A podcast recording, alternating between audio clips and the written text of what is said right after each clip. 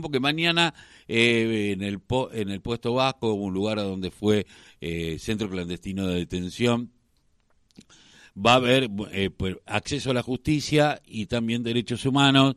Va a haber un evento primero este primero de octubre, comenzamos el mes de octubre, ya mañana sábado, y va a haber talleres, entre ellos de violencia institucional, etcétera, etcétera y algunos otros que nos va a contar Walter Ramón director de Violencia Institucional de Quilmes, además de ser uno de los miembros del colectivo Memoria, Verdad y Justicia, muy y militante docente, por supuesto, director del profesorado. Muy buenos días, ¿cómo te va Walter? Carlos Tafanel te saluda. ¿Qué tal? Buen día, ¿cómo están? Bien, eh, va bien, no tanto, viendo lo que está sucediendo en Buenos Aires, vos que tenés un vínculo con los alumnos mucho más estrecho que cualquiera de nosotros porque sos docente, eh, es como que, viste, volvió esto, y son chicos que qué van a saber, ¿no? Y los chicos son los que más saben y los que más padecen estas situaciones. La eh, verdad que es un horror lo que pasa eh, con los estudiantes y las estudiantes en, en la cava. Realmente demuestra, yo creo que tiene varios varios objetivos, digamos, esto de haber mandado a la policía de noche a, notificar sobre sanciones este, a la casa de las de las familias donde eh, de, pibes y pibas que están en medidas de protesta en la escuela tiene que ver por un lado con amedrentar a, la familia.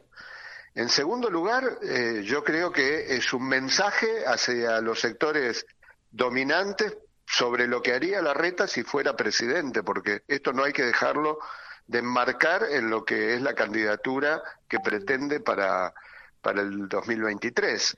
Este, por el otro lado, es un mensaje en el mismo sentido a su propio electorado, que en general reclama mano dura con las protestas sociales y no solamente con las estudiantiles, sino con cualquier tipo de protesta, sobre todo cuando se aplican políticas este, antipopulares como nos pasó durante el gobierno de, de Macri y con mm. Patricia Bullrich como como ministra de Seguridad. Y eso mismo, digamos, es un mensaje hacia la propia interna, porque ahí están compitiendo a ver quién se pasa más a la ultraderecha y da garantías de que van a poder hacer este, los, las eh, se va adelante las políticas eh, impopulares que vienen anunciando, dicen basta de paritaria, basta de sindicato, basta de este, protesta social, vamos contra los mapuches que ocupan que ocupan tierras, es decir, esos mensajes están compitiendo a ver quién este, se pone la gorra más grande este, para eh, poder garantizarlo a sangre y fuego, pues no hay otra manera de hacerlo. Así que muy preocupante este, desde ya ninguno de ellos se hace cargo de los reclamos justos, muy justos, de eh, las protestas ¿no? en las escuelas, porque problemas de infraestructura, un, un presupuesto educativo que no para de bajar. y, este, vos, que ayer escuchaba que los docentes de los pues de las provincias que son manejadas por eh, Juntos por el Cambio, Cambiemos, como quieran llamarlo, eh, son todos docentes que cobran menos, por ejemplo, los de Jujuy cobran menos que los de Tucumán, eh, los de Corriente cobran menos que los de, los de Misiones y así sucesivamente, los de Cava creo que están cobrando menos que los de la provincia de Buenos Aires. Y digo, se da toda una situación de violencia institucional, ¿no? vos que sos director de violencia institucional, pero aparte es llamativo que vuelven a aparecer eh, una pareja que los escupe, que los insulta y que a la mujer se le cae un cuchillo de eh, la cartera que fue a amedrentar a, uno de los colegios. Vuelven a darle de comer a la ultraderecha y yo digo, quien eh, ley eh, hizo muy bien el trabajo de ser el hombre que corriera a la derecha toda la discusión política en la República Argentina. No sé si su eh, si yo digo, el Departamento de Estado lo puso para que sea presidente, sino para correr la agenda.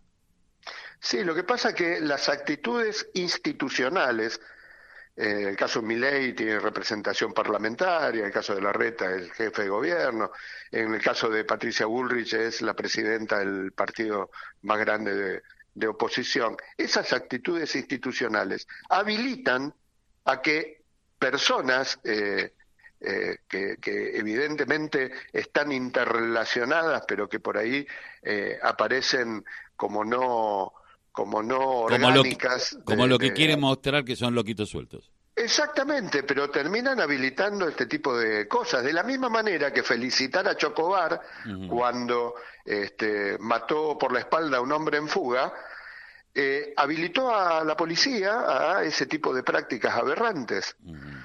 Es terrible. Se derogó porque era una forma, digamos, de, de no solo de asesinato, sino de ajusticiamiento este, extrajudicial.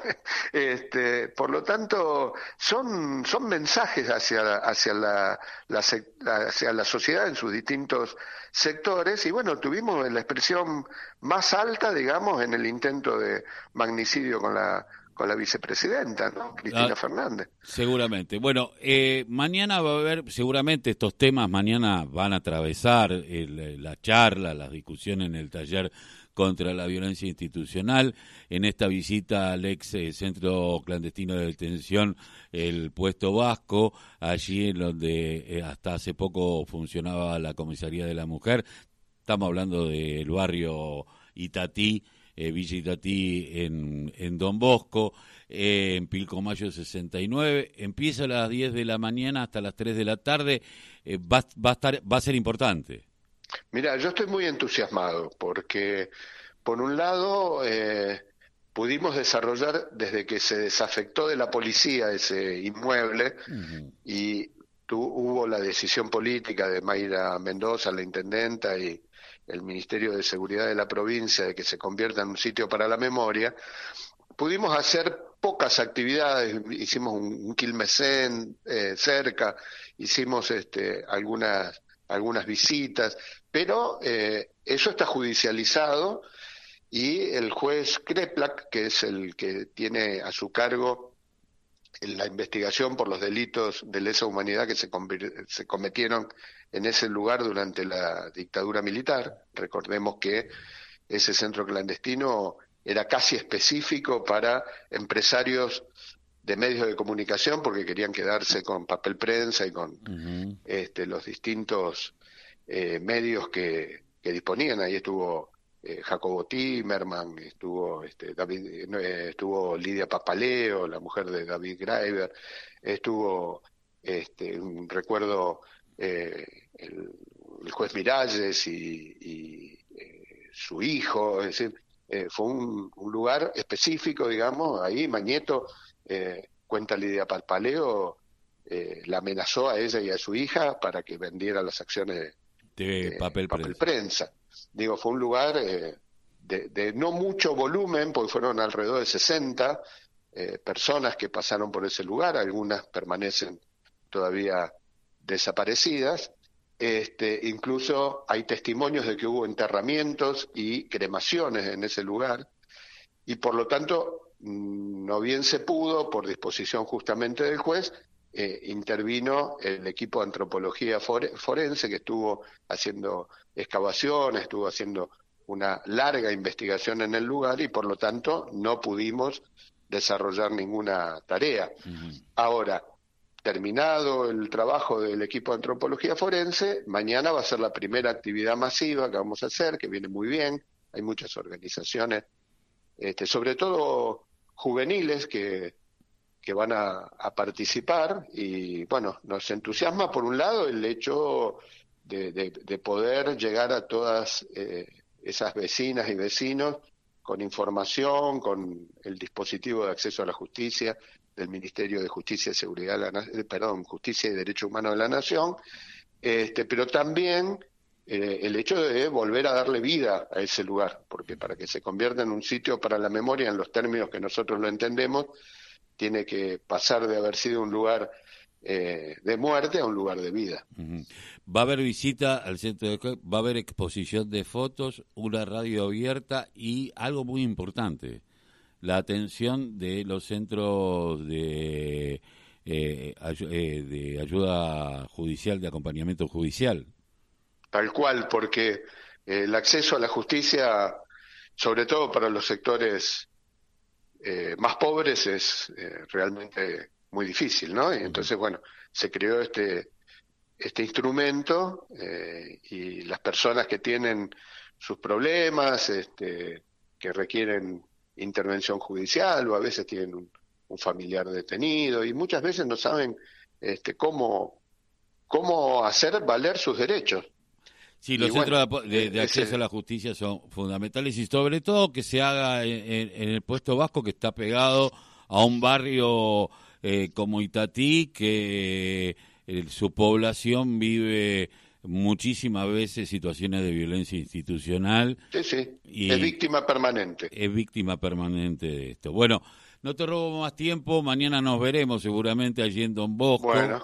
Eh, pero qué, qué bueno que se pueda hacer esto eh, y que también seguramente lo que está sucediendo en la, en la ciudad de Buenos Aires va a ser un tema de discusión, porque más allá de que eh, esté sucediendo en Cava, eh, es lo que se puede venir. Yo igualmente creo que también le juega en contra la reta, porque si no podés con un conflicto de estudiantes y un par de marchas, ¿cómo vas a poder con el país? Sería la pregunta, ¿no? Si no podés resolver esto que es sentarse a una mesa a discutir, es muy difícil. Pero bueno, te agradezco, Walter. Al contrario, gracias. Un abrazo. Nos vemos. Walter Romenazábal, eh, director de violencia institucional del municipio de Quilmes.